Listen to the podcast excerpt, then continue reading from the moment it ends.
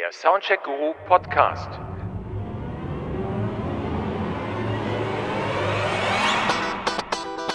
Den Artikel zu diesem Podcast könnt ihr auch auf amazona.de nachlesen. Amazona.de, dein Musikermagazin seit 1999.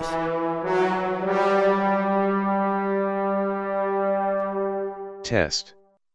M Audio M Track Solo. M Track Duo. USB Audio Interfaces. Gibt man beim Online-Musikhaus seines Vertrauens den Suchbegriff Audio-Interface und die Sortierreihenfolge günstigste zuerst ein, so tauchen recht schnell, nach Behringer natürlich, das M-Audio M-Track Solo und das M-Audio M-Track Duo auf. 49 bzw. 69 Euro für ein USB-Audio-Interface, wo wird da gespart? An der technischen Qualität? An den Extras? An der Verarbeitung? Wie klingen die beiden Schnäppchen-Interfaces? Wer ist die Zielgruppe? Können die auch mit höherpreisigen Interfaces mithalten? Wie schlägt sich M-Audio im Beringer County? Das alles wollen wir jetzt mal klären.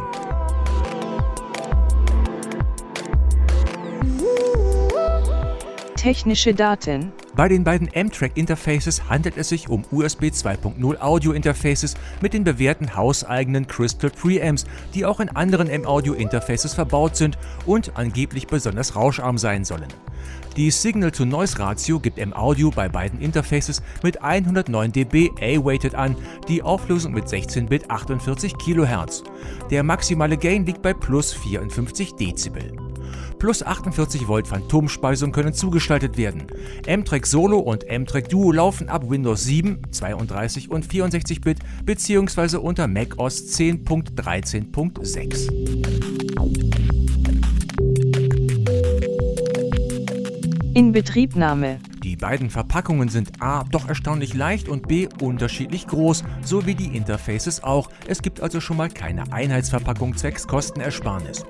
Enthalten sind jeweils neben dem Interface selber natürlich ein 1 Meter langes USB-Kabel Typ A auf Typ B, das nicht sonderlich hochwertig zu sein scheint. Es ist dünn, mehrfach geknickt und hat auch keine Ferret-Dämpfungshülse. Hinzu kommt ein mehrsprachiges gedrucktes Handbüchlein, das auf Deutsch einige kleine Übersetzungsungenauigkeiten enthält, wie zum Beispiel stellen Sie den Schalter auf Line, wenn Sie ein Mikrofon oder eine Tastatur anschließen und eine Karte zur Registrierung mit dem Versprechen auf zusätzliche Software die es aber nur nach der Erstellung eines M-Audio-Kontos, und das geht schnell, und nach der Registrierung der Hardware gibt.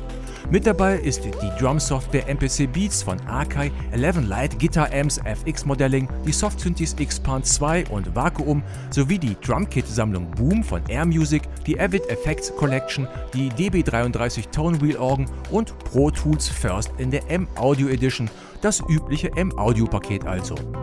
Nette Spielereien halt und für Neulinge sicherlich ganz nützlich, um direkt loslegen zu können, aber mehr sollte man in dieser Low-Cost-Klasse nun auch nicht erwarten.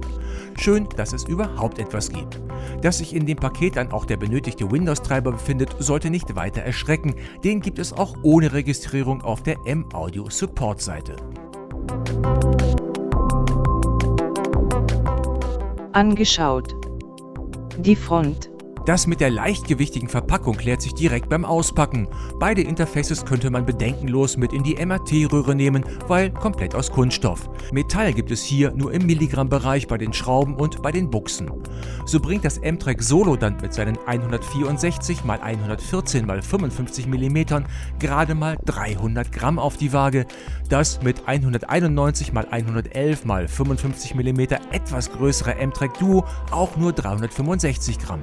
Was auf der einen Seite natürlich schön ist, wenn man die Kisten transportieren möchte oder muss, aber weniger schön in Bezug auf Robustheit bei Stürzen. Also wer noch nie ein Audiointerface vom Tisch gerissen hat, der darf sich hier ein Marienkäferchen ins Fleißheft kleben.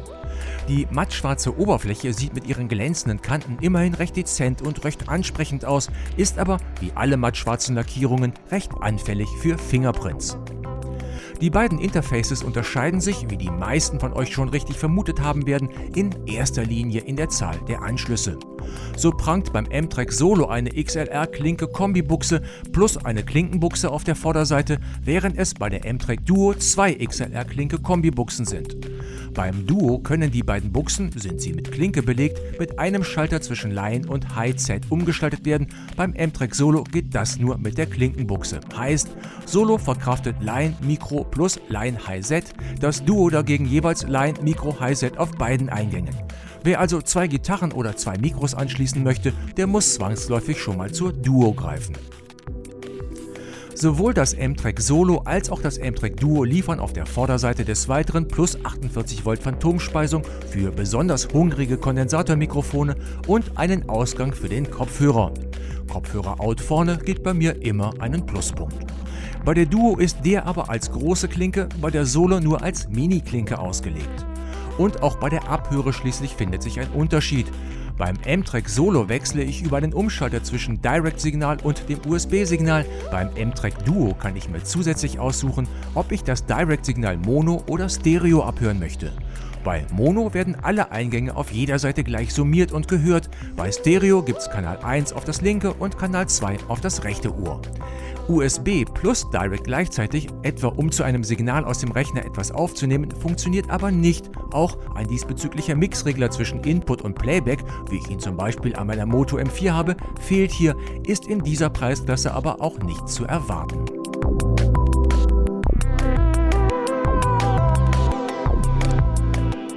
Angeschaut.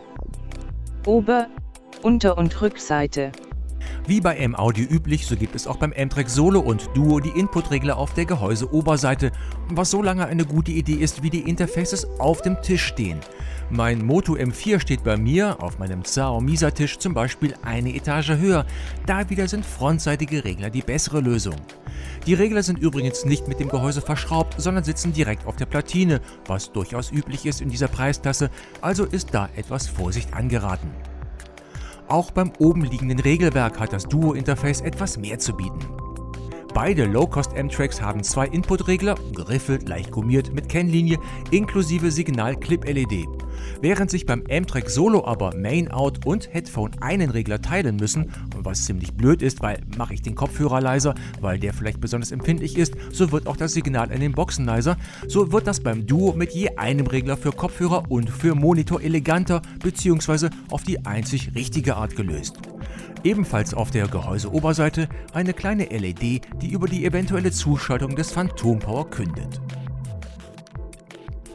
Auf der Rückseite schließlich wie erwartet die Anschlüsse für den Main-Out, beim Solo als Stereo-Kinch ausgeführt, beim Duo als große Klinken.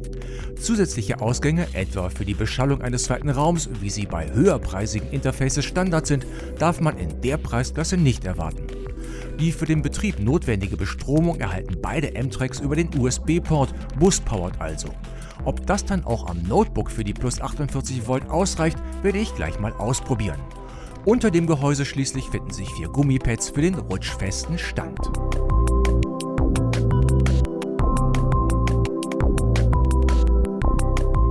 Angeschlossen und Bedienung.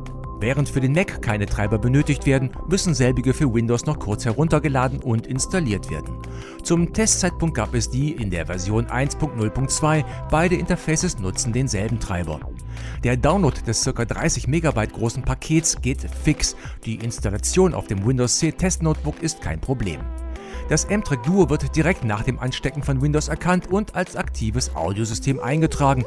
Interessanterweise automatisch gleich mit 32-Bit 48 kHz, wie ein Blick in die Eigenschaften der M-Tracks in der Systemsteuerung zeigt, was aber natürlich nichts an der Soundqualität ändert. Die Auflösung liegt weiterhin trotzdem bei 16-Bit. Mit installiert wird auch ein kleines Driver Control Panel, über das sich die Buffer Size und die Sample Rate einstellen lassen.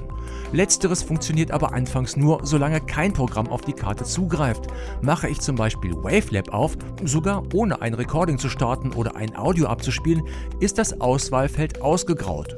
Um das zu beheben, musste ich erst in den Systemeinstellungen bei den Eigenschaften der Interfaces den Exklusivmodus aufheben.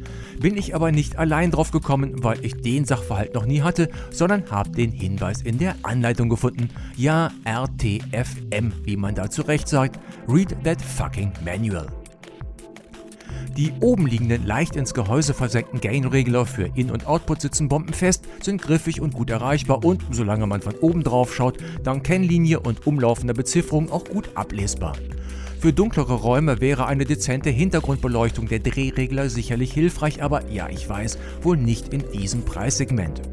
Die Plastikschalter für Phantompower und In- und Output-Umschaltung auf der Vorderseite sind angenehm schwergängig, sodass sie nicht aus Versehen verschoben werden können und rasten deutlich hörbar ein. Die Kombibuchse ist zwar nicht verriegelbar, doch sitzt ein dort eingesteckter XLR-Stecker bombenfest, den reißt so schnell nichts heraus.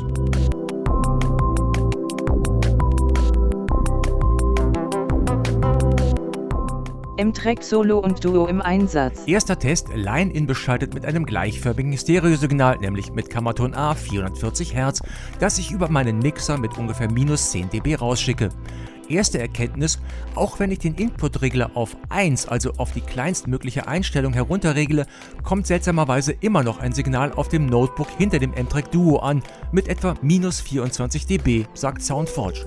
Ganz auf Null stellen kann ich also scheinbar nicht, was dann auch einen Hardware-Fade bei der Aufnahme verhindert. Heißt auch, Kurz nach der 6 am Inputregler ist hier bereits Schicht im Schacht. Darüber hinaus klippt das Signal, wovor die LED aber auch rechtzeitig und deutlich warnt. Also regle ich das Ausgangssignal mal ein ganzes Stück herunter oder alternativ in den Windows-Systemeinstellungen den Pegel von Line 1 und Line 2, obwohl ich da seit Jahren nicht dran musste. Zweite Erkenntnis daraufhin, der Inputregler scheint nicht hundertprozentig linear zu laufen. Von 1 bis 3 tut sich kaum was, dann kommt ein kleiner Sprung zwischen 4 und 5 und ein weiterer bei der 8. Was insgesamt aber nicht so dramatisch ist, da muss man halt etwas vorsichtiger zu Werke gehen. Audio Beispiel 1 Sinuston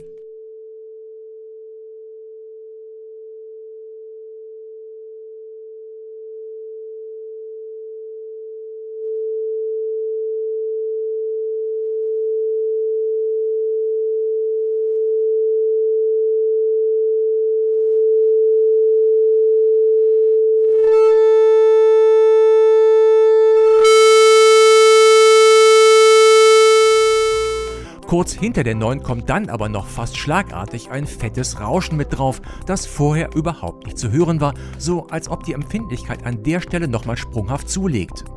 Den Bereich oberhalb der 9 sollte man also in jedem Fall meiden, schön ist das nicht. Audio Beispiel 2 Rauschen bei maximalem Level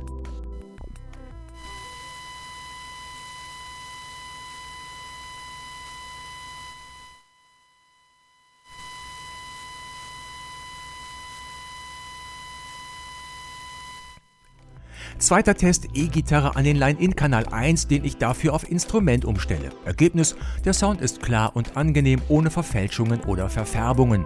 Auch hier muss ich die Inputregler nicht bis ganz nach oben ziehen, die M-Tracks kommen also auch mit leiseren Signalen gut klar, ohne dabei mit Rauschen zu stören. Das setzt, wie eben gesagt, dann aber jenseits der 9 schlagartig ein. Audio Beispiel 3 Gitarre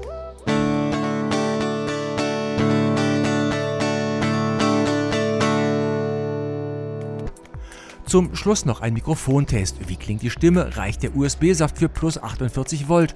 Um das zu klären, stöpsel ich zuerst einmal mein Rode Broadcaster an das Amtrack Duo. Das Broadcaster ist ja bekannt dafür, etwas mehr Gain zu benötigen. Um die letzte Frage zuerst zu beantworten, ja, die 48 Volt schafft das M-Track Audio M-Track Duo problemlos. So muss ich hier dann auch den Gain-Regler etwas weiter hochziehen. Bei 6 komme ich auf etwa minus 13 dB, bei 7 auf minus 10 dB und bei der 8 auf minus 5 dB, was natürlich nur ungefähre Werte sind und auch abhängig vom eingelesenen Text ist. Erst bei der 9 bin ich dann kurz vorm Clipping. Audio Beispiel 4 Stimmaufnahme es wurden nun Bilder von einem vollständig montierten Prototypen des Behringer VCS3 veröffentlicht und ein paar Details bekannt gegeben. Die Informationen sind zwar immer noch dürftig, aber immerhin sind die ersten Fragepunkte geklärt. Audio Beispiel Ende. Bei meinem AKG C3000, auch ein Großmembran-Kondensatormikro, das 48 Volt benötigt, lagen die Werte in einem ähnlichen Bereich. Klanglich ist das auch hier sehr zufriedenstellend, klar, unverfälscht und sehr rauscharm.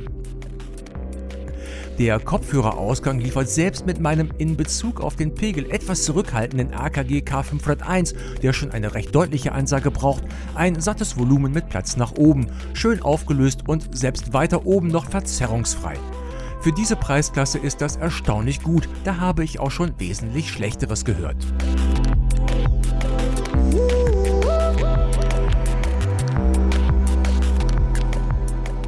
Fazit bei der Beurteilung des M-Audio M-Track Solo und des M-Audio M-Track Duo sollte man immer im Hinterkopf haben, dass die beiden Teile mit 49 bzw. 69 Euro in der Low-Cost-Liga spielen und daher seine Ansprüche nicht zu hoch schrauben.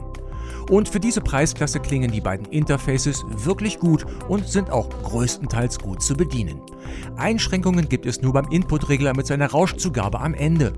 Wer einfach nur mal eben einen Podcast oder einen Gitarrentrack aufnehmen will, der macht mit dem M-Audio M-Track Solo und dem M-Audio M-Track Duo nichts verkehrt. Dafür reichen dann auch die 44.1 bzw. 48 kHz und die 16-Bit Auflösung völlig aus. Einsteiger freuen sich zudem auch über das nett gemeinte Softwarepaket.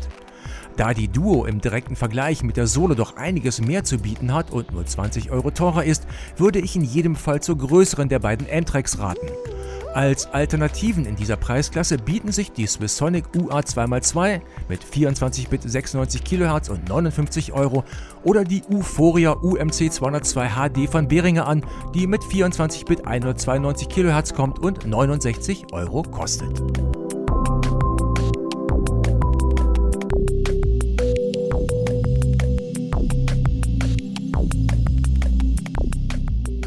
Der Soundcheck Guru Podcast.